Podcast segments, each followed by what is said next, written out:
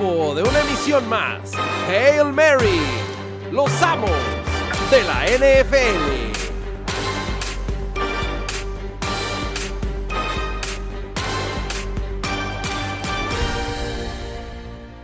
Wilson keeps, airs it out, downfield, the rookie!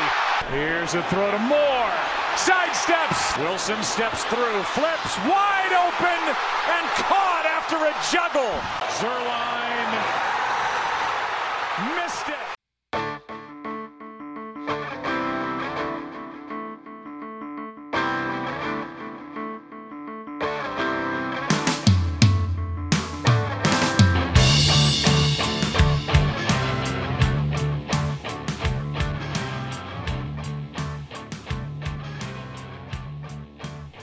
Bienvenidos una semana más aquí en Los Amos de la NFL a través de medio tiempo.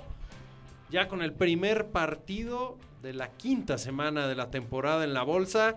Y mi estimado Orland, para los que decían que los jueves por la noche y me apunto eran malos, pues ya al menos tenemos dos muy buenos de forma consecutiva, que siga así la tendencia. Así es, y este último muy, muy bueno, ¿no? De los mejores partidos que hemos tenido en la temporada, creo yo, me, gustó mucho. Un atrapadón ahí de Tyler Lockett, un pase mahomesiano de Russell Wilson que con este partido creo que toma el liderato en la, en la lucha por el MVP. No sé qué opinen ustedes. Sí, cinco semanas y está junto a Mahomes, sin duda. Y pues por ahí al- algún otro nombre, mi estimado Alfredo Saga, hoy haciéndola otra vez de Garner Minshew. Ya es la saguimanía aquí en Los Amos porque pues Ramiro decidió no venir hoy. ¿Qué tal, compañeros? Un honor, una, un placer estar aquí en esta mesa con ustedes, eh, supliendo al buen eh, Mr. Primetime.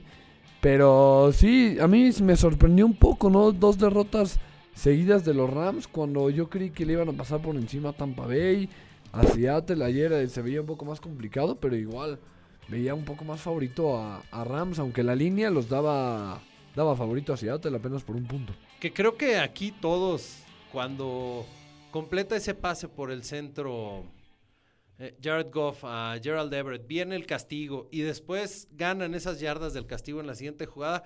Caray, decíamos 48 yardas para Greg Surline, es este una patada de práctica. Andan mal los pateadores en NFL esta temporada, ¿eh? Andan todos. Desde la pasada, malos. ¿no? Sí, andan malos, andan, ya, ya no hay este... Siento que les afectó este cambio de, de- del punto extra. El punto extra daba confianza, ¿no? Daba el- tan cerca, daba confianza, daba seguridad. Es como cuando juega Alabama contra el Tec de Monterrey, Campus Sonora Norte, ¿no? Entonces, en el primer partido, pues para que agarren confianza, ¿no? Los, los, los equipos, todos los pateadores en un partido anotan y agarran confianza. Y aquí ya están muy presionados. Ah, pues Greg Surline estaba teniendo una gran noche. No Ya- había fallado y Ante- era, era garantía de calidad. Pero y el de Seattle ya había fallado, ¿estás de acuerdo? De una distancia todavía menor. sí, ya había, por no me supuesto, cómo pero, llama, pero había Surline fallado. no. Pues o sea, sí, Zurline, pero veías entre abajo de 50 yardas y eran automático tres puntos. no y todas por fuerza, puedes meter, ahora, por fuerza no fue. No, sí, la le patada falló. iba chueca desde que salió de su botín. Y ahora es uno de los de los confiables, ¿no? Si te hablan de mejores pateos del NFL, pues ahí estaba Zurdatron, uno de los que se hablaba y es raro que falle ahí. Las leyendas del pateo ya se, ya se acabaron. Ya, ya, ya no existe. Ah, Queda, el número Vinatieri. 4. ya no pero ya no existe automática gramática. Ya Es no existe. Pete Stoyanovich. Pete Stoyanovich, Ya no existe Olindo Franco Mare. O sea, ya, ya esas leyendas ya. Ya fueron. Janikowski. Esos, ya- ya hay pocos pateadores que te duran, ¿qué te gusta? Ocho temporadas. Bueno, el, el otro que llevaba ya mucho tiempo se lesionó, Stephen Goskowski. Sí. Mason Crosby por ahí, ¿no? También. Y Robbie Gould, que creo que empezó a jugar en la época de Garo y Premian. en fin, la verdad, el partido muy bueno. Este, Russell Wilson, y, y se confirma, ¿no? Lo que dice Orlando, está jugando a un nivel sobrehumano. Él, él no cae en esa curva de firmas tu contrato, te pagan mucho dinero y caes en tu producción. Porque eso había sucedido la temporada pasada. Recuerden que de los 10 corebacks mejor pagados de la Liga, 8 no llegaron a postemporada, ¿no? Eh, hoy Wilson está colocándose, curiosamente ayer fue una lucha entre dos de los tres mejores corebacks, este, mejor pagados de la liga. Y Wilson dio una cátedra, ¿no? Eh, la línea ofensiva le ha ayudado. O sea, ya no es la misma línea ofensiva porosa que tenía hace dos temporadas, ni la de la temporada anterior. El, el hecho de que Seattle encontró otra vez un juego terrestre. ¿Te acuerdas cuál era el gran éxito de Seattle en esas épocas de 2013 cuando gana el Super Bowl? Juego Te- terrestre y con defensa. Marshawn Lynch. Sí, sí. La Terrestre y defensiva. defensa. La Ah. defensiva tal vez no tiene el nombre que tenía la Legión del Boom. Es un muy, una defensiva bien armada. Ya Deveon Clowney ha fortalecido muchísimo esa línea. Y no presionan tanto al quarterback, pero sí lo suficiente como para ponerlo nervioso. Pero me quedo con el juego terrestre. Chris Carson es eh, una gran arma que tiene a su disposición Russell Wilson. Y pues, de receptores no tiene ninguno de renombre. O sea, como que se está repitiendo la constante de Seattle. Yo, yo no sé si estoy 100% de acuerdo. Mira, ahí te va. Yo creo que Seattle está jugando y Pete Carroll está jugando un juego arriesgado, pero que, pues que ya le funcionó en el pasado. Yo a Russell Wilson lo he visto esta temporada al nivel de Patrick Mahomes. ¿A qué me refiero? O sea, al nivel de talento de Patrick Mahomes. Mete todos los pases, se mueve perfectamente bien en, la bolsa, pues hace, hace scrambles, lo que sea, pero pone todos los pases, no tiene ni una sola intercepción, ni una sola. Y el pase este que le pone a Tyler Lockett es un pase complicadísimo que pocos jugadores lo pueden hacer. Entonces está a un nivel Aaron Rodgers de hace un par de años y un Patrick Mahomes actual. Y pero Seattle no lo usa como lo usa Andy Reid. Entonces es un juego arriesgado, ¿por qué? Porque ahorita podían liberar a Russell Wilson y tener una ofensiva completamente diferente y una ofensiva de cuatro receptores de todo el tiempo y, que, y que lanzara 40 pases por juego Russell Wilson.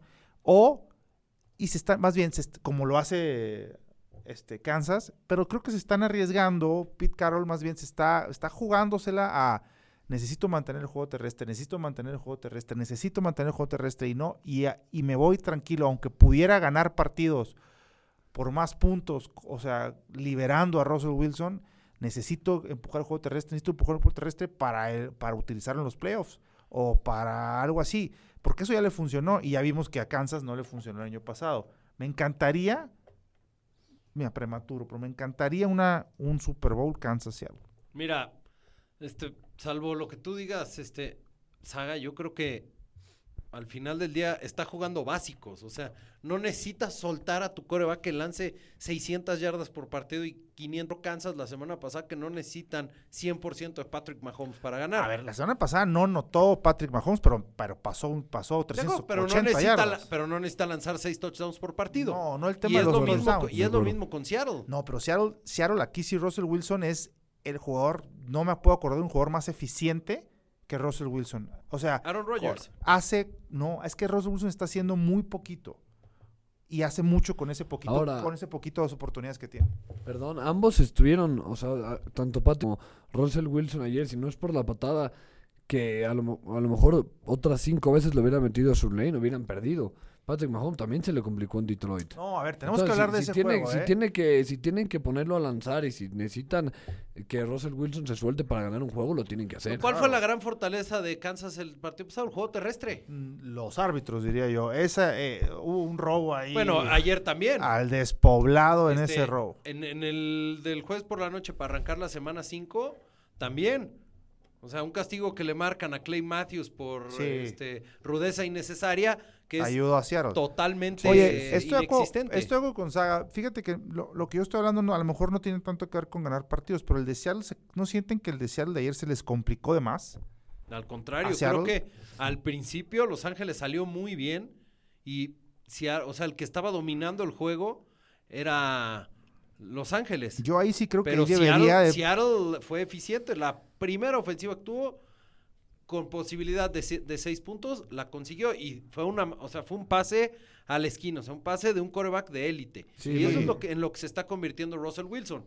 Pero no olvidemos que en este juego, el juego terrestre es lo que te lleva al Super Bowl. Y si no, hay que nada más ver la tendencia de los últimos años. Los Ángeles Rams están promediando entre 130 y 140 yardas terrestres por partido los últimos dos años. Fueron el mejor equipo de la conferencia nacional en dos años consecutivos.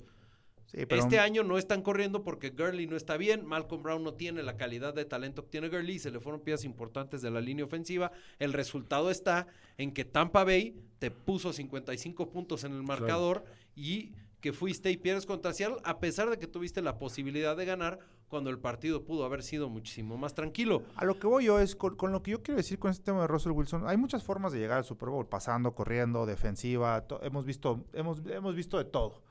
Yo lo que digo es, si tu mejor jugador, que claramente es Russell Wilson, el mejor jugador de Seattle, se me hace arriesgado de Pete Carroll darle tan pocas oportunidades. Pocas a lo mejor son exagerado, ¿verdad? Pero, pero, pero es en realidad. O sea, si tú estás hablando que tienes un jugador candidato MVP con 30% menos trabajo que Patrick Mahomes, pues dale ese 30, por- quítale la bola a otros jugadores y ponla en manos de Russell Wilson. Esa es una... Mira, y, va- y no dejes el juego tan vamos- apretado, pero vamos, bien. por, por roster, ¿no? O sea, también el roster de, de Kansas está construido alrededor de la fortaleza del juego, ter- del juego de pase. Sí, claro. Totalmente. Tienen a Travis Kelsey, Tyreek Hill que va a regresar, este, el receptor novato Nicole Harman también es un demonio con, Pero ahí, con un pero, cohete. pero te fijas ahí, o sea, ahí, ahí son, parece ser que, que, que es Mahomes y todos los demás. Sammy Watkins. Todos eh, los No, demás son piezas, son piezas intercambiables, o sea, pierden a su mejor receptor y no, y no perdieron acuerdo, nada. Son intercambiables, el- o sea, en Seattle, ¿no? En Seattle el core de receptores es Tyler Lockett, que no es estelar, es muy rápido. Ayer hace una atrapada sensacional, Es pero hasta ahí- cumplidor, ¿no? D- DK Metcalf, que pues, es receptor mamado, todavía no sabemos en realidad el alcance que tiene. Ayer un mal pase de Russell Wilson buscando a Metcalf arriba en la zona de anotación, que si empiezan a explotar esas fortalezas de Metcalf, puede terminar siendo el receptor uno. Y después está Jaron Brown, David Moore y Malik Turner. Lo que y, el, necesitan y el ala cerrada es Will Disley. Lo que necesitan estos co- corebacks, necesitan güeyes que no les tiren pases. Estos güeyes se van a encargar de ponérselas ahí. Aaron Rodgers, Sí, sí, sí. Russell Wilson, todos estos güeyes necesitan güeyes nada más, nada más agárrala, güey. De Tú acuerdo. córrele, córrele, haz tu ruta y agárrala, güey. Igualmente los, los receptores que tiene Aaron- Aaron Rodgers fuera de Devante Adams también son receptores que, que cumplen y ya. Siempre, Allison. siempre se ha dicho aquí No, Aaron Rodgers. Marquis Valdés. Aaron Rodgers puede agarrar un grupo de vagabundos y hacerlos Sí, superestrellas. acuerdo. Mismo Pues, caso- Está sucediendo acá lo mismo. Mismo caso con Russell Wilson. Yo creo que también, yo creo que le deberían dar un poco más la bola y evitarse estos juegos apretados o estas derrotas. Yo. Y, adoptar esa filosofía Kansas City, pero en el pasado. Y no está mal, ¿eh? Bueno, este, a ver, yo tengo quiero hacer una pausa en este tema porque ahorita que estamos hablando de corebacks y, tengo una, pues un- una cosa que quiero platicarles. A ver, yo siento que con los corebacks es con la posición que más fácil, a diferencia de cualquier otra, donde puede haber desarrollo de jugadores, etcétera. Los corebacks es la posición donde luego, luego sabes si lo tienen o no lo tienen.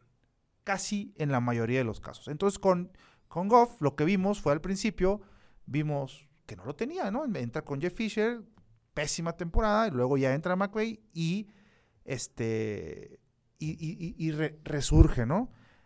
Creo que Goff, ahorita lo estamos viendo, es un lo, lo que se conoce como un coreback de sistema. O sea, no es, no, no pasa el eye test cuando lo ves jugar. Se, se- le pone el tema bajo presión. No es que lance malos pasos. O sea, a ver, no es que Ryan Tannenhill, por ejemplo, lo pongo como ejemplo, o Marcus Mariota incluso, o Derek Carr, es que te puedo dar todos los ejemplos de estos corebacks mediocres o, o- o de nivel medio, no, no es despectivo la palabra mediocre, no van a ser superestrellas. ¿Por qué? Porque no pasan este eye test, pueden poner buenos pases y pueden hacer buenas cosas, pero en realidad no van a ser superestrellas. Creo yo que Goff es un coreback de sistema. Es un sistema que, que Sean McVay diseñó para él, pero que el coreback no es el sistema, o sea, no es el punto importante del sistema, como a lo mejor en Carolina lo es Cam Newton, o bueno, lo era hasta antes de que se lesionara, ¿no? Y, a eso vamos a, a ir después, porque qué curioso que Kyle Allen, un coreback más este, preciso, Tradicional. más tradicional, esté haciendo cosas que, que Cam Newton antes no hacía, pero, pero eso más adelante. En el tema de Jared Goff, hay que nada más irse a la estadística. Los números son muy fríos. El equipo líder en yardas por tierra las últimas dos temporadas del NFL son los Rams. El sistema está en una buena línea ofensiva que armó McVay desde que llegó, con un muy buen corredor, el cual le daban el balón entre 20 y 30 veces por partido, y con un sistema de tres receptores. Siempre son los mismos, pero en distintas posiciones, ya sean triates, este, de un lado o de otro, o forman en este, o forman en gemelos a la izquierda y uno a la cerrada a la derecha, en fin, siempre con movimiento, ¿para qué? Para mantener a la defensiva expectante de qué va a hacer. ¿Le vas a dar el balón a Gurley? ¿Va a salir Gurley al flat a recibir el balón? ¿O vas a jugar con tus receptores? Y le funcionó muy bien. Nada más que esta temporada, Todd Gurley ha estado lesionado. Es más, comienza desde la temporada pasada que cae y los Rams en el Super Bowl terminan aquejando de eso, Sí. de una falta de juego terrestre y para Nueva Inglaterra fue muy sencillo descifrar este, a Jared Goff, ¿no? Al final del día es un quarterback de un sistema que está hecho para él, pero en el que él no es El protagonista. el digamos. protagonista del sistema. Ahora, ¿no los llegó a engañar alguna vez Jared Goff con que sí era un coreback que prometía mucho a, A mí de sí. estar bien rodeado? Yo Levanto, creo que levanto sí. la mano por ahí de ese partido contra Minnesota de O- la o semana el mismo 3. de Kansas City en ese Monday Night que se debió jugar en México también se vio bien Jared Goff. Ahí les va. Qué bueno, qué buen comentario acabas de hacer. Vamos a hablar. Yo tengo tres ejemplos ahorita. Tengo solamente tres ejemplos de dos jugadores que a mí me han engañado, que yo dije son superestrellas. Y, y si bien o mal fueron superestrellas, pero se cayeron después, los dos son, y solamente, pero solamente hay un jugador que yo, que yo me acuerde de- desde que veo fútbol americano, un coreback, corríjanme si me equivoco, pero solamente tengo un ejemplo de un coreback que no le haya ido bien al principio y que luego se volvió una leyenda. Drew Brees. Es el único que me acuerdo que en su primer temporada no era bueno, tal cual. O sea, no pasaba tan bien el eye test. No le fue tan mal, pero no pasaba tan bien el eye test. Y que luego se volvió una, una, una super, super estrella. Drew Brees es el único. Todos los demás que empiezan mal, terminan mal. Y de los dos que me acuerdo que les fue muy bien, como dices en el caso de Goff, pero Goff no es el caso porque Goff no empezó bien. Sí, Goff no empezó bien. recuperó, podría haber sido el Drew Brees, Goff, ¿no? O sea, podría haber sido este jugador que le fue muy mal y que de repente re- re- resurgió toda su carrera. Los otros dos que me acuerdo casualmente, los dos son morenitos, Dante Culpepper y eh, RG3. Podríamos argumentar que a los dos las lesiones los afectaron y que les descarrilaron la carrera a los dos. El- el- creo que ahí el, Pero es, son- es distinto. Pero a yo a Dante Culpepper y a Robert Griffin Jr., cuando los, ves- los, vi, los vi jugar por las- sus primeras temporadas, dije, estos son espectaculares, estos van a comerse la liga. Y no pasó así. ¿No? Pero, pero los veías jugar y veías las bombas de Culpepper a Randy Moss y veías RG3, tres intercepciones en su temporada de novato. O sea, una locura. Y después se cayeron y... y- Bueno, y- RG3, RG3 fue beneficiado por una moda que cayó en la NFL, que fue la sí, read option. La read option, sí. ¿no? sí. Al igual que, Sí, sí, que sí. Colin Kaepernick. ¿Cuál fue el tema de la read option? En su primera temporada fue la sensación. Nadie paraba a los Redskins de RG3 porque tenían la read option. Y la sabía ejecutar a la perfección. Y era, y espectacular Es ver a que ese- Robert pero era ¿no? es- Pero ¿qué espectacular, pasó? ¿Qué pasó? Se termina sobreexponiendo, se lesiona. Sí. ¿Y qué pasa con la read option en su segunda temporada? Sí, como ya la- todo el mundo sabe qué va a pasar. Es como con Kaepernick. Kaepernick llega, suple a Alex Smith y lleva a los Niners a la antesala del Super Bowl. Con la read option. Le arman la ofensiva alrededor y nadie sabía cómo detener a Colin Kaepernick. Y va y pierde contra Baltimore en el Super Bowl. Y después, ¿qué sucede a la siguiente temporada? Ya todo el mundo sabía que iba a ser Sí. Colin Kaepernick. De acuerdo contigo, pero no de acuerdo en, en- en la, en la comparación Kaepernick y, y- y RG3. Kaepernick, muy bien y todo, sí. Ese era un quarterback sistema. RG3 no se veía como un quarterback sistema. RG3 se veía como una superestrella en esa ofensiva. Superestrella. Kaepernick no. Kaepernick manejaba bien el partido, jugaba bien y todo, pero RG3 parecía una superestrella. Y Culpepper en esos equipos de Minnesota con. Carter y Randy Moss era... Bueno, Miami, a ver, acabas de. O sea, le diste al clavo. Miami prefirió Agencia a libre, Culpepper. agencia libre. Drew Brees y Dante Culpepper. Culpepper quién se va a Miami? por- prefiere pagar una segunda ronda por Culpepper que agarrar a Drew Brees. ¿Y, y qué termina sucediendo? Una tragedia ya, de proporciones Entonces, el, el famoso eye test falla hasta en los niveles más Sí. altos. Ahí O sea, también, nosotros somos Sí. aficionados y somos este Sí, de gerentes acuerdo. generales de sillón. de acuerdo, y- pero son los únicos dos que yo me acuerdo de do- que a mí me, que por lo menos a mí me impactaron. Culpepper y RG3 que dije yo, ¿qué es estos jugadores? Y que después Pero, bajaron mucho su ¿sabes, nivel. ¿Sabes cuál es el gran mérito de los corebacks? Saber evolucionar. Sí. conforme a las necesidades de tu equipo. O sea, por ejemplo, te- tengo un amigo que dice que Tom Brady es un coreback de sistema. No, no, perdón, pero Tom Brady es el sistema.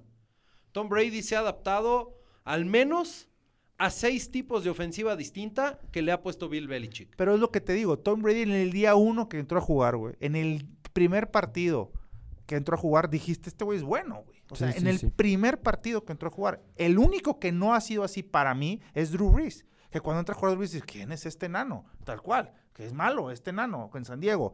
Y en su segunda temporada empezó a jugar muy bien. Entonces es el único que yo me acuerdo de un coreback que ha cambiado de ser malo a bueno. A ver, por y, ejemplo, Y a bueno y mantenerse bueno. Aquí y Goff parecía que lo iba a lograr. aquí en el draft hablaban maravillas, Ramiro y tú, de Dwayne Haskins. Y yo les dije, no Yo se no. vayan con el mame. Yo no. Perdóname, pero yo no. Dwayne Haskins entró y lanzó tres intercepciones contra la defensiva de los gigantes. Ahora- a la defensiva de los gigantes Sí, hace sí, una sí. semana, Mike Evans y James Winston hicieron añicos. Ahora, eh, déjame nomás interrumpirte tantito ahí. Estoy de acuerdo, Dwayne Haskins no pasa el eye test en su primera semana, pero no podemos juzgarlo en un partido que entra en la mitad.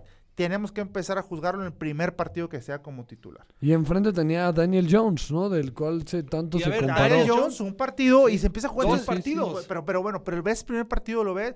Me acuerdo de Rotlisberger, en su primer partido le interceptaron dos veces, creo, y metió Y solamente un- Peyton Manning un también. touchdown, pero los veías jugar y decías, estos, o sea, Es están bueno. jugando bien. ¿Sí me explico? En el primer partido, en cambio, ya Marcus Russell, ¿se acuerdan de ya Marcus Russell de Claro. Oakland? Su primer partido dijiste, ¿qué es? Bueno, igual Ryan Leaf. Ryan Leaf, no saben jugar.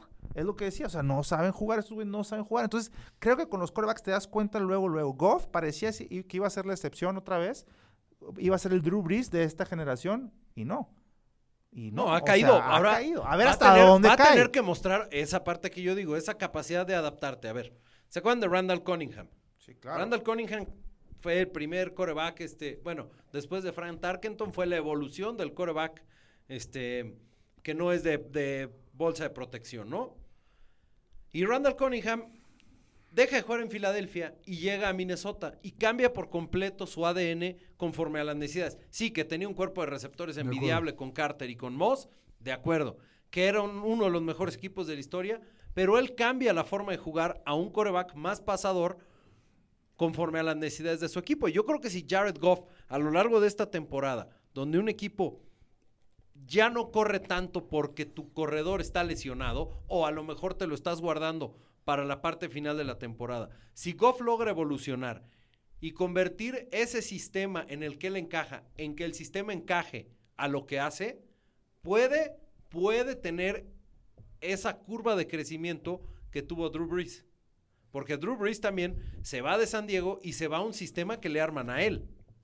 No, con y- un entrenador que, caray, este Sean Payton, pues, Salón de la Fama. Sí, pero en San Diego ya había demostrado Drew Brees que era un gran coreback. O sea, no, no, no es que haya jugado mal en San Diego. Pero aquí tampoco Solo esa- es que haya jugado mal las últimas dos temporadas. Pero la primera jugó muy mal, igual que Y Drew solo Brees. jugó Pero siete se, se partidos. le, se le no culpaba puedes- mucho a Jeff Fisher, ¿no? Se dices, hablaba de sí, que él era el también culpable. dice Orlando, no puedes tomar como muestra el jugar medio partido, tampoco puedes tomar como muestra el jugar media temporada, jugó No, siete a- a- partidos. A, lo que voy en el caso de Haskins es la situación de entrar a un partido y prepararte un partido para ser titular es totalmente diferente. Tienes que entrar de banca porque se te acaba de lesionar. Garner No, Minshew entró de cambio. eh, eh, sí, pero, Pero por con, ejemplo, por lesión. a ver, vamos Sí, a sí, hablar sí. de Garner Minshew. ¿Quieren hablar de Garner? Vamos a hablar. ¿Pasa, Mania. ¿Pasa el eye test o no pasa el eye Sí, test? pasa el eye test. Sí, ¿no? No O sé. no sé si estoy, no sé si estoy Exacto, eh, o sea, el viéndolo como emoji con corazoncitos en los ojos, porque sea- el, el bigote, eh, o sea, todo el mame que tiene, este, Tiene un mame, tiene swagger, tiene eso. Pero el eye test, o sea, lo compararías como pasador con otro pasador bueno. No, no, no hablemos de Mahomes Rogers, no, no, no. Hablemos de un, de un, del mismo Baker Mayfield. Que el Baker Mayfield, de su primera temporada, pasa el eye test y ahorita está teniendo problemas, pero puedes ver en dónde están los problemas de Mayfield, Oye, en la línea de- ofensiva. Lo de Eh, Mayfield, perdón, te- perdón, te interrumpí gacho, pero lo de Mayfield también, mucha gente se está tú met- aquí no te tienes que disculpar con nadie. esta es Mucha tu gente casa. se está metiendo con él, ¿no? Ahora sale Rex Ryan, le llaman overrated. ¿Por ¿Y- qué y qué tanta pasa? gente Le- ataca a Baker Le Mayfield? llama overrated y ¿qué termina pasando? Se defendió. Gana Baker Mayfield del partido. Es que le llama, es que Baker Mayfield es uno de esos, de esos blancos que caen gordos, esos blancos gringos que caen gordos. O sea, que son, sí, pues, o sea, que han sido estrellas toda su vida. Es un güey que ha sido estrella toda su vida, ¿no? Y que, y que es un tipo, híjole, ¿no? Johnny Football. Un ¡Ey! ¿no? Un Con Dios no te metes un en tipo- este programa, un ¿eh? tipo Johnny Football que ha sido estrella toda su vida desde la prepa, ¿no? Tiene la mejor vieja en la prepa, este, desde la secundaria, ¿no? A la porrista. A la porrista, culos por todos lados, infidelidades, güey. Y entonces llega a la NFL, güey, y, y le va bien. Y ahora tiene putazos de lana. Y este, y sigue siendo superestrella. Y se le hizo muy fácil con Odell Beckham, con Landry, con el equipazo que trae. Hablar de más al principio. Le gana este como este. Sí, este es un Dion Sanders de coreback, pues. No está mal. Y tiene talento. Pero no tiene línea ofensiva. Y a mi parecer no tienen coach. Dice, hay una frase en Estados Unidos que no escribas cheques que tu boca no puede canjear. Entonces, creo que es lo que pasó con Baker Mayfield. Habló demasiado en la temporada baja y el equipo no empezó como, como se esperaba, ¿no? Y cayó gordo, le cayó gordo Los a- dos, ¿eh? O sea, Le- tampoco... Sí, por eso te digo. le- le- Tampoco es, es que sea Miami y vayan 0-4 y Sí, no tengan sí. futuro. Ma- Miami sí. El equipo se le vio la semana 4 a los Browns se les vio como los Browns que queremos ver. Sí. Con Chop corriendo de manera excepcional, Landry tomando control de la ofensiva, este con Odell ni una, una recepción tuvo. Y Odell ojo, Beckham. eh, no está David Njoku, pero y apunten el nombre para su fantasy, Ricky Seals Jones como ala cerrada va a ser importantísimo para esa ofensiva. Sí, está tan seca esa posición de ala cerrada Y la que verdad, ya- la defensiva, la defensiva de los Browns es buena. Es una Sí, buena es defensiva. buena defensiva. O sea, este equipo tiene Y Mayfield es buen coreback. para regalarnos un gran segundo mes de temporada y confirmarse como favoritos en su división. Lo, Ahora- del, lo del coach que dices también muy importante, ¿no? Ese Sunday Sí, night yo- yo contra los Rams se vio, Kitchens, se vio ridículo que no pudo meter el balón en esa eh, en ese Ey. final de partido contra los Rams que lo ¿Qué, qué tipo? sin que también- creatividad. No, no, ahí es falta de experiencia. O sea, del entrenador, ¿no? Ah, le pregunta en la conferencia de prensa que, que si se había dado cuenta y dice, no, pues la verdad, este, era la jugada que yo quería mandar. Caramba, ¿cómo mandas un draw en cuarta oportunidad con el coreback? O sea, hazme, hazme el recalcitrante favor. Oye, eh, estaba viendo la, la- la NFL la semana pasada y, y una estadística que me sorprendió de verdad, ahorita que hablamos de corebacks. ¿Cuántos Pro Bowls tiene Andy Dalton? ¿Cero? ¿Uno? ¿Dos? ¿Tres? ¿Cuántos tiene? Como suplente, o sea, como... No, Pro Bowls, que ha ido al Pro Bowl. Que haya, haya sido como haya sido, diría. Debe de ser uno o dos. Cuatro, cabrón. No, es ridículo. Tiene cuatro Pro Bowls Andy Dalton. Pero- Entonces dices tú, güey, ¿qué pedo? O sea, tiene cuatro Pro Bowls. Puedes checar la- las computadoras, la- lo que sea. Tiene cuatro Pro Bowls. O se equivocó ahí el, el- el- el ticker de ESPN No, o no, de no, donde no sea. creo. Lo dudo. O tiene cuatro Pro Bowls. güey. ¿Cuántas Búscalo. temporadas le quedan como titular a Andy Dalton? ¿Cero? No, deben ser. Pues mira, esta, dependiendo a quién agarra en el draft, y una más para formarlo. Sí, Pero- porque se ha visto terrible, ¿no? Terrible. Pero también el equipo, o sea, ahí sí, a final del día en general, este. La línea ofensiva. O sea, nosotros nos vamos en contra del coreback, ¿no? Y decimos, es que, es que el coreback, es que siempre es culpa del coreback. Hay que ver un poquito más allá de eso. Por ejemplo, un coreback sin línea ofensiva no te va a ayudar en lo absoluto. Sí, O sea, un coreback sin línea ofensiva y además pies de plomo como Andy Dalton no te va a ayudar. No así, por ejemplo, de Sean Watson que tiene una habilidad extrahumana para escaparse de los corebacks que lo presionan, este, de los defensivos que lo presionan. No tiene línea ofensiva, le pegan 20 mil veces por partido y aún así logra sacar los juegos. La semana pasada contra Carolina le pegaron y le pegaron y no permitieron que hiciera nada. Esos corebacks, como hablamos de RG3, eh, no sé si es el caso de Deshaun Watson, pero que se le ve a lo mejor que no van a durar mucho en la NFL, ¿no? Ojalá no, pero el mismo Lamar Jackson, ¿cuánto tiempo va a durar así con esa habilidad si no se logra adaptar a que los corebacks que corren no Mira, aguantan es- a menos que Michael. Vick? Orlando, ¿cuántos corebacks de ese corte han ganado el Super Bowl? Sí, pero ese, Ninguno. ese corte es nuevo. Hablemos, la, la realidad es que ese corte así es nuevo. Eh, ahorita que dijiste al gran Michael Vick, el Michael Vick es una leyenda del- Sí, de, de sí, sí, la. NFL y es uno de los jugadores más espectaculares que he visto yo. Ahora, ¿qué viene? Teníamos que hablar de los delfines de Miami algo. ¿Estás- Estamos, estamos de acuerdo. No, pues no Tenem- nos queda de otra. Tenemos que. ¿Qué ven ustedes cuando ven a Rosen? Yo veo un Andy Dalton. Veo un jugador que tiene la capacidad de, con un buen equipo, una buena línea ofensiva, un buen cuadro de receptores, llegar a un Pro Bowl. No lo veo tan mal. ¿A cuatro? A un Pro Bowl. a uno. Yo a George Rosen no lo veo tan mal, pero tampoco veo en George Rosen a Andrew Locke o a Russell Wilson o a Aaron Rodgers. Entonces, ¿qué, qué vamos, qué va a hacer Miami? Digo, Miami. Tua. Miami yo creo que va por Tua porque en Tua, en Tua yo veo un jugador que puede llegar a ser trascendental también en la NFL. Entonces, pues Miami yo creo que va se va a ir por Tua. Miami debe perder los 16 juegos, ni modo. O sea, ese es, eso es lo que... pero le- también es- te cruzas en el camino con nosotros dos peores equipos del sí, NFL. con Cincinnati, Cincinnati y dos veces contra y Nueva York. contra los Jets y contra Washington. ¿No creen que veamos un cambio cuando se cure de su mononucleosis el Sí. señor Sam, Sam No, Darnold? y ya se veía, ya se le veía, a este equipo de los Jets se le veía algo. Se le veía vida Ok, Sí. a con Darnold. Y, y- y con, y con la verdad con Bell, ¿eh? Bell no está jugando mal, los No, números no, son eficientes, No, no, pero, por, pero Bell está jugando bien, sigue atrapando todo, sigue corriendo bien. Entonces yo sí a los Jets, estoy de acuerdo con, con, con Saga, yo creo que los Jets sí re- remontan y ganan cinco partiditos esta temporada, ¿eh? Incluyendo le ganan uno a Buffalo. Sí, y yo también creo que Este- Arizona va a ganar sus cuatro o cinco partidos. Arizona no es tan. A ver, Arizona está en un proceso de adaptación tanto de sistema como de coreback. Pero mí- a mí no me- es el peor equipo de la No, liga. A mí me preocupa Washington, ese es el que me preocupa. Siento que el Babas Bowl, Washington, Miami define el first pick. Y si es Tua, aunque hayan agarrado a Haskins, No, van a ir por Tua. Tienes por que ir Tua. por el mejor coreback disponible. Hay buenos corebacks en esta clase, pero el mejor es Tua. a mí Herbert no me gusta. A mí se me figura un Ryan Tannehill 2.0. No, ya no queremos de esos en. Miami. Oye, lo de Casey Keenum ya, ya era hora, ¿no? Case Keenum vivió de una gran temporada que tuvo con Minnesota. Sí, ya. Fue de la de... Cuando llegaron a la, Diggs, a ¿no? la final de conferencia contra Filadelfia. Y Filadelfia los borró. Nada más para cerrar el tema corebacks. Minshew Mania se enfrenta a Kyle Allen esta semana. Kyle Allen, que Sí, siento que Kyle Allen entró una temporada tarde, ¿no? Porque si hubiera sido temporada pasada sería el mame Kyle Allen. Claro. Pero Minshew le ganó Pero un es juego el- antes. Un juego antes. pero es el duelo del mame de corebacks. Lo que, es, el- lo que es el carisma, ¿no? Lo que también juega, el, el saberte vender como imagen, como lo que es Minshu, hasta por su mismo nombre, es el bigote. Todo, todo, todo juega en la NFL. Por Todo eso se suma. Habla de eso. Bueno, esta semana, y ahí sí hay que aplaudir al, al equipo de marketing, este, y pues espero que los reyes del marketing deportivo en México le aprendan algo.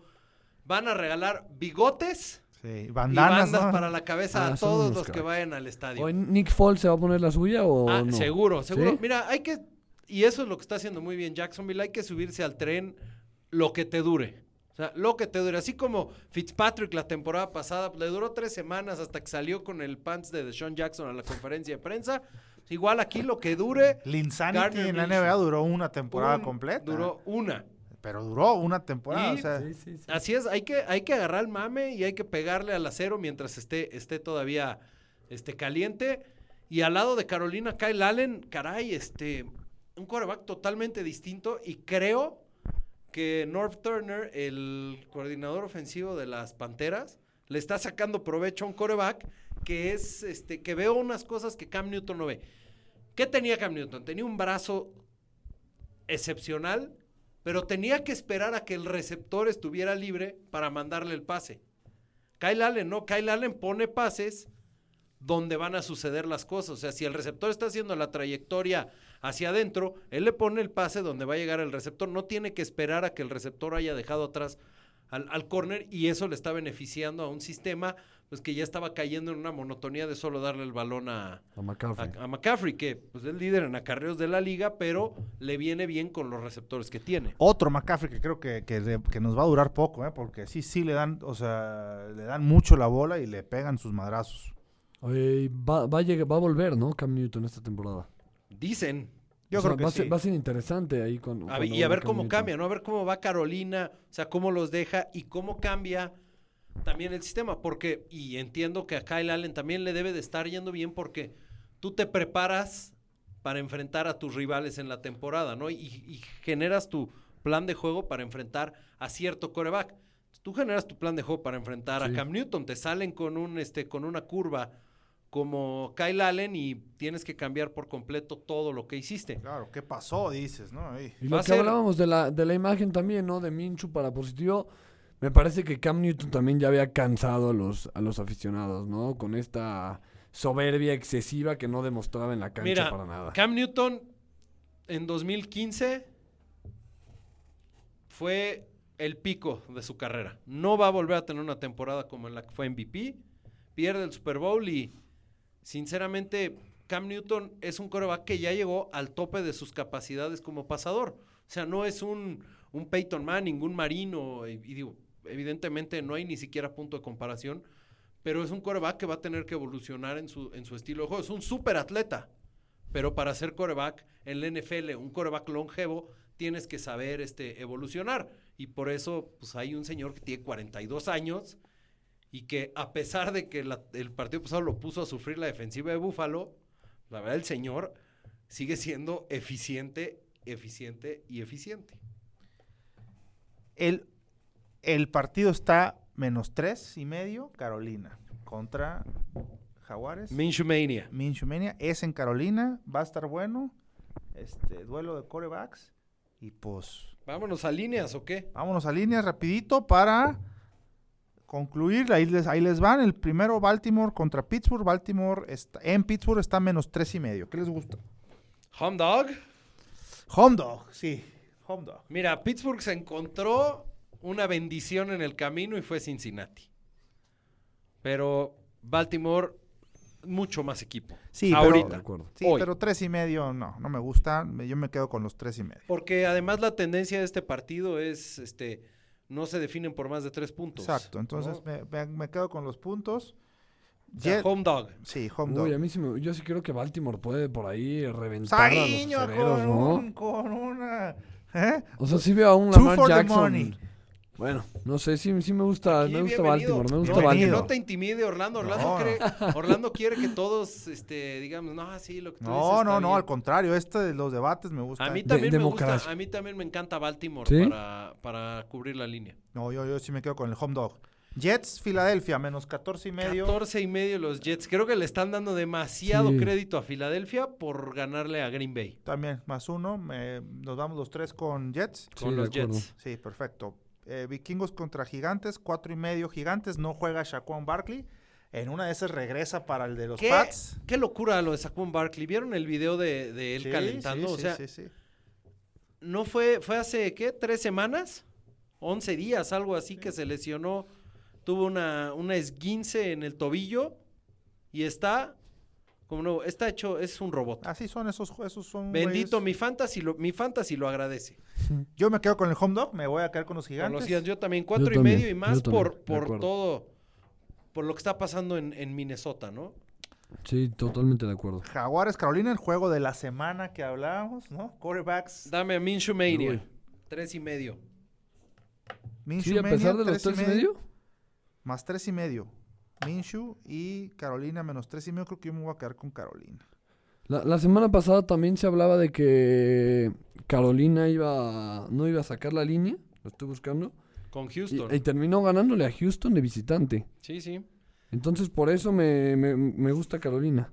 Mi Dame, tema- dame, no, dame Minshew Mania, Uncle Rico. Estoy a full con, con mis, mis jaguares. O sea, es creo la primera vez en la vida que los jaguares me causan algo de, de sensación algo, de, No, Desde claro. David Garrard. Nu- nunca tuviste, nunca tuviste en el fantasy a Maurice Jones-Drew. No, No. bueno, una leyenda Sí, del sí, fantasy. pero no me, no me causa nada. O sea, incluso Ramiro siempre dice que de esa división aquí no se habla porque es Sí, aburrida. no, es aburrida. Ha dejado de ser aburrida gracias a Gardner. Oye, ¿los Texans son una vergüenza entonces o por qué No, perdieron la semana no, pasada pues en porque, casa? Porque como diría el profe alguien, algún profe dijo, los juegos se tienen que jugar. Bueno, Los ¿no? partidos tienen que Los jugar. partidos se tienen que A jugar. ver, Buffalo, Tennessee.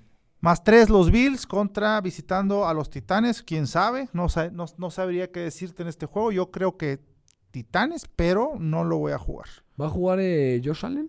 Sí. Sí. Pero la, ¿sabes qué? La ofensiva de Buffalo a mí me deja mucho que desear. Mucho que desear. Oye, si no le pegan ese golpe mala leche, la defensiva de los Pats a, a Josh Allen, hubieran terminado por ganar el partido, yo creo, con Josh Ah, Allen. dudoso. eh. Puede Dudoso, ser, ¿eh? Puede dudoso, ser. Me gusta, dudoso. Saga, que, que siento que trae un Bill ahí, un Turman Thomas Pero, por pero- dentro, ¿eh? Siento Oye, que se estaba moviendo bien la ofensiva. Tom Brady no la estaba encontrando. Bueno, regresa Devin y Allen tampoco.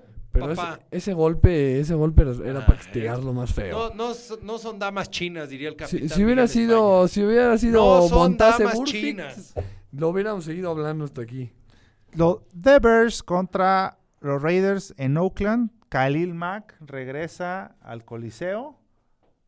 Aterrorizar a la línea ofensiva de John Gruden. Home dog, nos vamos a quedar con los Raiders. John Gruden está haciendo maravillas y lo se dijo aquí, los Raiders van a pasar a playoffs, señores. Dale 100, ponle 100 pesitos de mi afore a ese home dog. Se va a pasar a playoffs y, se- nos quedamos con el más 5 de los Raiders. Atla, tú Estoy también. de acuerdo, estoy de acuerdo. Eso, estoy de acuerdo. dog. Los Me Raiders me, me- me sorprendieron la semana Me pasada. en gusta. Saguito.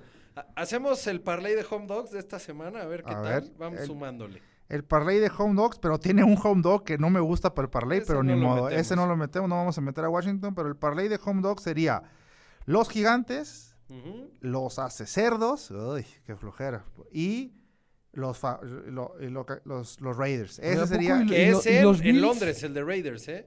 Ah, ese, ese es un dato. Y es una lástima por Khalil Mack. Le hubiera estado bueno en ver el, verlo Es en el en- hoyo en negro. Ah, Londres. perdón, entonces, y es temprano. Hay que jugar este juego para levantarse a gusto el domingo, a verlo. ¿A qué hora es? Como a las tempranito. 8 de la Mira, mañana. te paga más 590 ese parlaycito de home dog. Oye, si le metes a los Bills, que también son. ¿No son favoritos? Ah, pero. Pero, no, pero juegan en Tennessee. El, Ah, home dog es cuando juegas en casa y das puntos. Bueno. Un término que o sea, acuñamos cuando aquí No eres favorito y juegas de local. y juegas de local. Se acuñó aquí el término y se apuesta Bueno, un parlay de los home dogs. Sigamos para abajo. Atlanta contra Houston.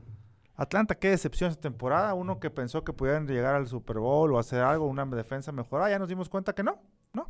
Los traumas psicológicos pegan fuerte. No, Davon, ese, ese este, Matt Ryan Freeman, qué pedo. Está jugando pésimo. corre nada, No corre nada. tuvo una buena temporada y se acabó, ¿no? De Eh. Monta Freeman. Sí, Me quedo dos, con Houston. dos. Houston regresa, se recupera. Sí, menos sin cuatro. duda. ¿Tú, Saguito? Sí, de acuerdo con Houston, aunque me estoy un poco decepcionado con ellos, pero sí. No, pero Houston no trae nada la defensiva de Atlanta. Sí, voy Houston, Houston. Bueno, Tampa, Nueva Orleans. Que conste, aquí en este programa se dieron dos trenes del mame a los cuales invitarles a subirse. Uno era Tampa Bay y el otro era San Francisco. Ahí están Yo, los yo dos. los quiero bautizar a Tampa Bay como los bucaneros del Survivor. Siempre dan en la. Siempre le dan en toda la torre al, al Survivor. Eh, me lo hicieron la, el- semana pasada. pasada con ganándole a Nueva Orleans. Esta semana, la semana pasada ganándole a los Rams. Yo ya no sé qué esperar de estos bucaneros de Tampa Bay. Me, yo, es, los trenes por eso tienen paradas, subidas y bajadas. Uno se sube al tren de Tampa. ¿Qué receptores tiene Tampa? Qué buen, en- la verdad, qué, qué, qué buen entrenador es Bruce Arians, ¿eh? O sea, Muy- y, y- qué buen ¿y entrenador ¿sabes es qué? el de Y el coordinador defensivo Todd Bowles También, Top Balls es buen entrenador. Hay- hay tienen, entre- buenos, tienen buenos entrenadores. Tampa me gusta, es caballito y negro. traen ahí al, al candidato defensivo del año, a Shaq Barrett. Sí, Tampa con, siento yo que Tampa con Nick Foles sería, o sea, contender, güey. es que hay James Winston, Dr. Jekyll y James, Sí, James Mr. Winston, Hyde. Mr. Hyde. Sí, sí, sí, sí. El, que vimos contra los gigantes es este James Winston, Mr. Hyde. Bueno, pero los dejó a, a un gol de campo también. Sí, pero no jugó bien. No, no, No, jugó, no bien, jugó bien. Pero el partido pasó contra los Rams, sí. Pero bueno, aquí interesante es, siempre tienes que también tomar en cuenta el coach. Bruce Arians es un muy Un buen gran coach, entrenador. un gran entrenador. Todd Bowles también buen entrenador Vas defensivo. a tomar a Tampa entonces. Me voy a tomar a Tampa, Underdog, más ¿tú? tres. Sí, también voy con Visitando Tampa a los y Saints. Nunca me hubiera esperado que solo fueran. ¿Cuánto es? ¿Tres puntos? Sí. Tres puntos. Es, es la famosa localía que le llaman. Claro, pero. ¿cuándo te hubieras esperado que en semana 6, semana 5, perdón, solamente tenga tres puntos Nuevo Orleans en casa? Porque pues no trae, no trae coreback titular, también sí. tiene que ver. ¿Puede O sea, llegar a playoffs Tampa Bay o Sí. No, No, sí, sí, sin duda, sí, sin sí. duda. Y se dijo aquí, ¿eh? Se comentó y se reafirmó. Este, del tema de Tamalera, Bridgewater. Yo sigo siendo del tren del mame de Taysom Hill. Y siento que en este partido, Taysom Hill va a terminar siendo el héroe. Pues no lo sé. O sea, pero ¿pero bueno. de qué? De Es que Tamalera es el coreback suplente y el tercer coreback es Taysom Hill, pero Taysom Hill es, es el mame del que lo puede hacer todo porque juega ¿Sí? equipos especiales, recibe, corre, taclea, Este, y además es buen pasador. Sí, sí, Es el suplente más electrizante de la liga. Bueno, Arizona, Cincinnati, Babas Bowl de la semana. Sí, qué horror. Nada, nada. Otro juego. No me meto ahí. Nada. Nueva Inglaterra le da 15 puntos a Washington. Ese home dog no lo vamos a agarrar, pero tampoco vamos a agarrar a los Pats. Menos 15 de verdad, o sea. Están exageradas las líneas esta temporada, ¿no? Yo me gustaría 15, 23, que ganara 17. Washington para que se eliminaran los Survivors que traen. Me gusta. ¿Que me- ganara? Que ganara Washington. No creo que vaya, no va a suceder, pero me uno a tu deseo. pero creo que, creo que aquí, mira, nunca apuestes en contra de los Patriotas y si no estás seguro, entonces mejor ni apuestes. Denver visitando a LA slash San Diego. LAC, que, viste, ya van tres referees esta temporada. Sí, que dicen San Diego. Qué belleza. Seis y medio puntos es underdog Denver. Sí, nos quedamos. Yo me, yo me quedo con los seis y medio. eh, me No voy es- con los Chargers. es Es, mejor equipo de lo que de lo que pensamos Denver, ¿eh? Sí, es mejor equipo que pensamos. Regresa Melvin Gordon. Y me los quedo Chargers también, Chargers. Sí. No, los Chargers son una basura. Pero Desde quedo- local, juego divisional, yo también me quedo con, con el underdog. Bueno, por los seis y medio. Sí, Yo claro. también, o sea, si fueran siempre- tres puntos, chances sí te digo Chargers. Los Chargers siempre logran una manera de decepcionar. Tus Chargers, mi querido Sí, pero Saguito. siempre hacen algo para arruinar los partidos. Estoy harto de esto. Kansas City le está dando 11 puntos a Indianapolis. Sí, pues los Es agarras. muchísimo. No, los agarras. Kansas City ya tuvo su mal partido que los referees le regalaron la semana pasada. Agarras a. Mira, Indianapolis no trae buen equipo. Es mi pick para el Survivor aquí, los, Los Chiefs. los Chiefs. Yo me iría con. Bueno, está bien. No, no está mal. No, yo no creo, yo no tomo los, on- yo tomo al underdog. Los 11 puntos. Sí, yo creo que va a ser 7 o 10, incluso 10 puntos. 11 se me hace un poco exagerado. Indianapolis es mejor también de lo que le damos crédito por la línea ofensiva. Partido de la semana: Green Bay contra Dallas. Uy. Dak Prescott contra Aaron Rodgers. Da- está Dallas es favorito tres y medio. medio punto de más. ¿Por qué? Porque no tiene mejor. Aaron Rodgers de underdog. Es, hay que Tomo tomarlo. toda la vida al Claro. underdog. Yo Claro, también. Digo, partido complicado, pero lo tomamos. No, y Dallas dejó en evidencia muchas carencias la semana pasada contra... Por, por la Contra buena Tamalera. ¿no? ¿Y el Monday Night, señores? Bueno, nos faltó el Sunday Night. No. ¿Ya lo Cleveland? San Francisco. No, ese es el Monday Night. Ah, es el Monday Sí, Night. el Sunday Night Sí. es Es Indianapolis, Kansas Kansas. Tienes razón. Otra Eh, mala elección Es de... que ya me de- aparece acá en caliente el Thursday Night de la siguiente semana, que por cierto Gigantes abrió con 14 puntos de ventaja para Nueva Inglaterra. Otra pero vez bueno, el personaje que elige los partidos me está decepcionando, ¿no? Con el Sunday Night. Indianapolis, Kansas, es que era revancha de los playoffs de la temporada pasada. O sea, era un, era un, lo- a Ah, ver, era un. Andrew Locke contra Patrick Mahomes. Hoy no, no es un pueden Jacoby hacer cambios Brissett. por ahí. En, en el béisbol sí luego modifican el prime time. Pero bueno, A partir de unas de ciertas semanas, creo que se puede, como ¿Sí? la semana 10 ya empiezan a, a a modificarlo. Bueno, entonces, Cleveland contra San Francisco para cerrar la semana. Es favorito San Francisco, cuatro ¿No puntos. les gusta ese más partido de la semana que el de Green Bay No, Dallas? no. Green Bay ¿No? Uy, yo creo que me voy con los Browns de visitante. Más tres y medio. Sí está más tres y medio, ¿no? Sí, señor. Sí. Entonces, ¿cómo ven? Me quedo con los Browns. Te quedas con los Browns, me- más cuatro. Sí. Ah, más Yo cuatro. también, yo también. Pueden Este, ganar, me ¿no? gusta. Yo creo que hasta pueden ganar el partido, sí, sin duda. La defensiva de San Francisco está muy bien. Todo va a recaer en cuántos balones pierde la ofensiva de San Francisco. Bueno. Bueno, ya nada más para cerrar. Offset de la semana. La semana pasada le pegamos. ¿Cuál va a ser el de esta semana?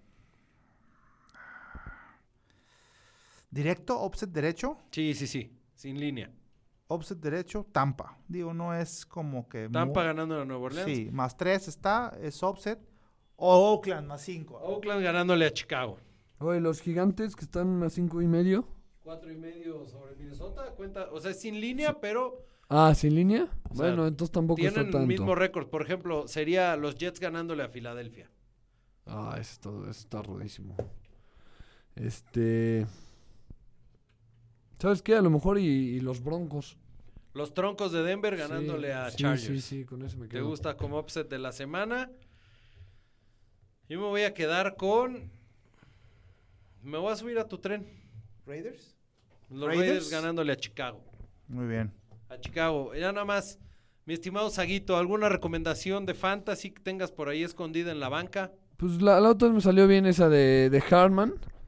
Esta me gusta Tyler Eifert, el tight end de Cincinnati, porque Arizona está recibiendo muchísimos puntos de, de tight end. Agarrarlo esta semana y luego mandarlo a la basura y no volverlo a ver nunca.